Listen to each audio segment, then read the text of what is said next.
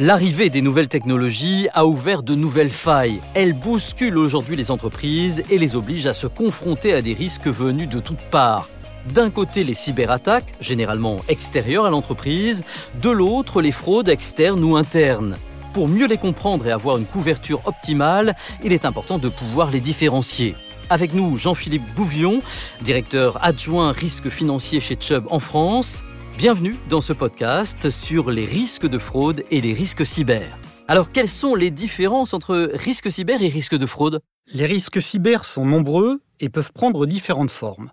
Ils regroupent les logiciels malveillants ou les virus, l'hameçonnage, appelé aussi phishing, l'attaque par déni de service qui bloque par exemple le fonctionnement d'un site d'e-commerce pendant plusieurs heures, ou encore le ransomware. On en entend beaucoup parler en effet, et ces risques sont différents des risques de fraude?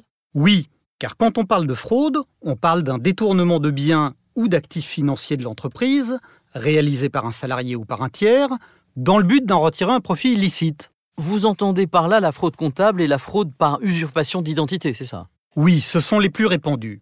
Or aujourd'hui, comme tout est informatisé, la confusion avec le risque cyber est fréquente, car la fraude peut s'opérer par le biais de faux emails avec usurpation d'identité numérique. Alors comment les distinguer? On distingue alors les deux risques par l'analyse du fait générateur. S'il s'agit d'atteinte aux données numériques, risque cyber. S'il s'agit d'un détournement d'actifs financiers, risque fraude.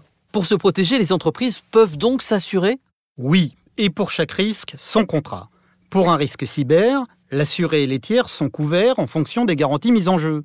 Elles couvrent les frais de reconstitution de données, les frais d'enquête et les frais de notification de perte de données, les réclamations de tiers, les frais de gestion de crise et les pertes d'exploitation. Et pour la fraude? Dans le cas de la fraude, le contrat porte principalement sur les pertes financières subies par l'assuré et les frais y afférents.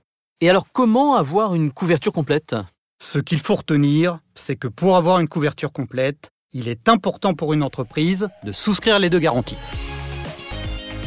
Jean-Philippe Gouvion, directeur adjoint risque financier chez Chubb en France. Vous pouvez retrouver ce podcast sur les différentes plateformes et sur le site internet de Chubb, chubb.com. Nos experts Chubb sont à votre disposition pour tout complément d'information.